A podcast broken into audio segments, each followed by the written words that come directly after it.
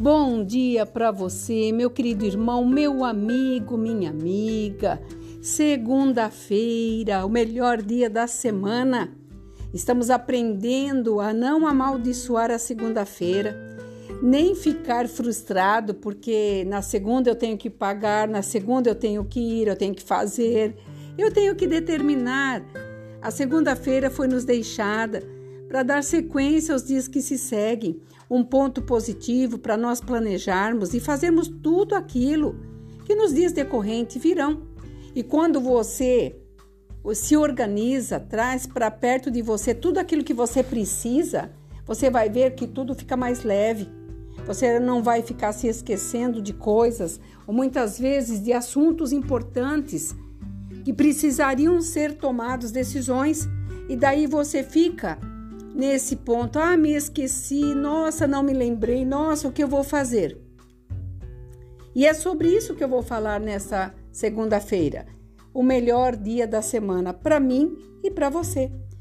Em João, capítulo 5, versículo 6, diz assim: Jesus, vendo deitado, sabendo que estava assim há muito tempo, perguntou-lhe: Querem ser curados? Respondeu-lhe o enfermo: Senhor, eu não tenho ninguém que me ponha no tanque quando a água é agitada. Aqui nós sabemos que estamos falando de a cura de um paralítico. E nós sabemos que naquele local, no tanque de Betesda, era um local onde era profundo o tanque e aonde muitas pessoas iam para lá para serem curados. E Jesus olhando, veja bem, olha bem essa palavra. Jesus vendo o homem deitado.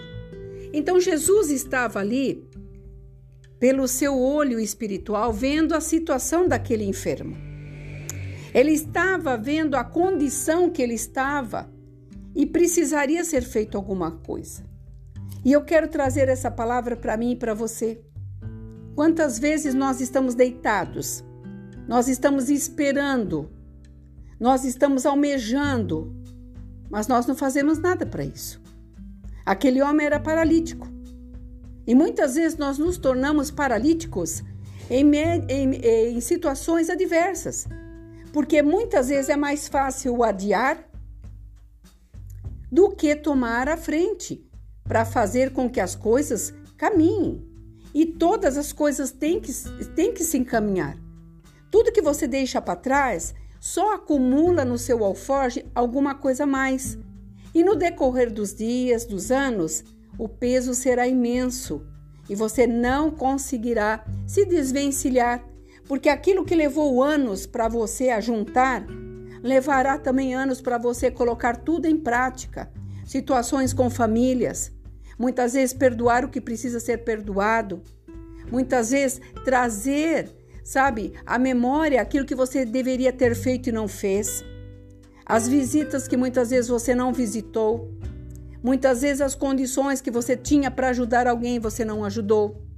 Muitas vezes para trazer uma palavra amiga, um abraço, colaborar dentro da sua igreja, colaborar na sua empresa, ser, ser o melhor funcionário.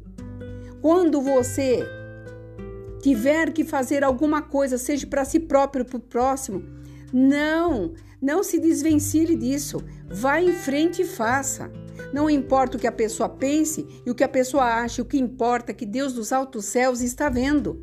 Como que eu provo isso? Aqui Jesus não perguntou para ele: por que, que você não foi curado?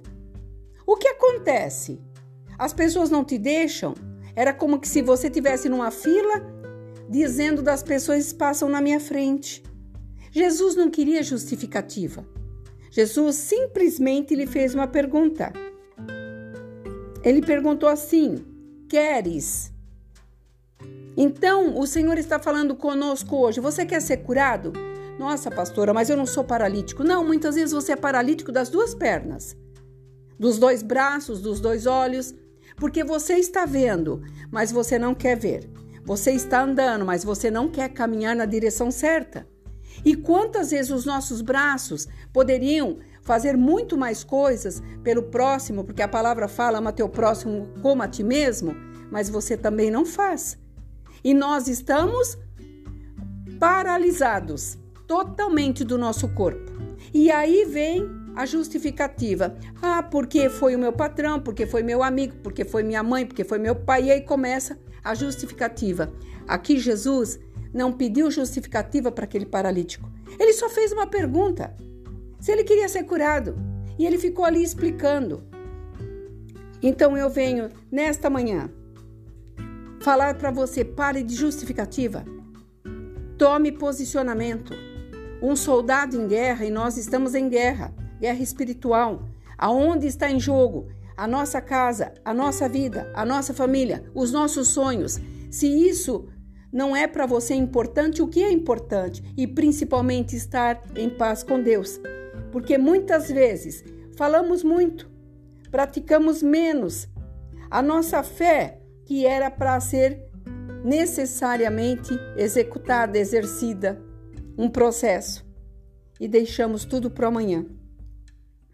E o amanhã, sabe o que, que acontece? Estraga, esfria, porque em 2 Coríntios 3, 16, está dizendo assim: quando, porém, algum deles se converte ao Senhor, o véu é retirado. E o Senhor é o Espírito. Onde está o Espírito do Senhor, aí há liberdade. A liberdade na sua vida para você dizer: Senhor, eu preciso, Senhor, eu necessito. Não fique fazendo é, orações quilométricas, mas fale para o Senhor em poucas palavras o que você precisa, o que você precisa fazer. Porque aquele homem foi curado porque Jesus viu a necessidade. Mas no local dele responder rapidamente, sim, Senhor, ele ficou se justificando. E muitos levam anos se justificando.